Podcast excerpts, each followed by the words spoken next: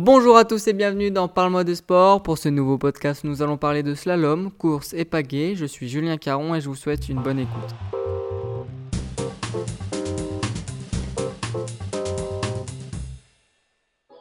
Le canoë-kayak a fait son apparition lors des JO de Berlin de 1936. La discipline est déclinée en deux épreuves, la course en ligne et le slalom, selon deux types d'eau, l'eau calme et l'eau vive.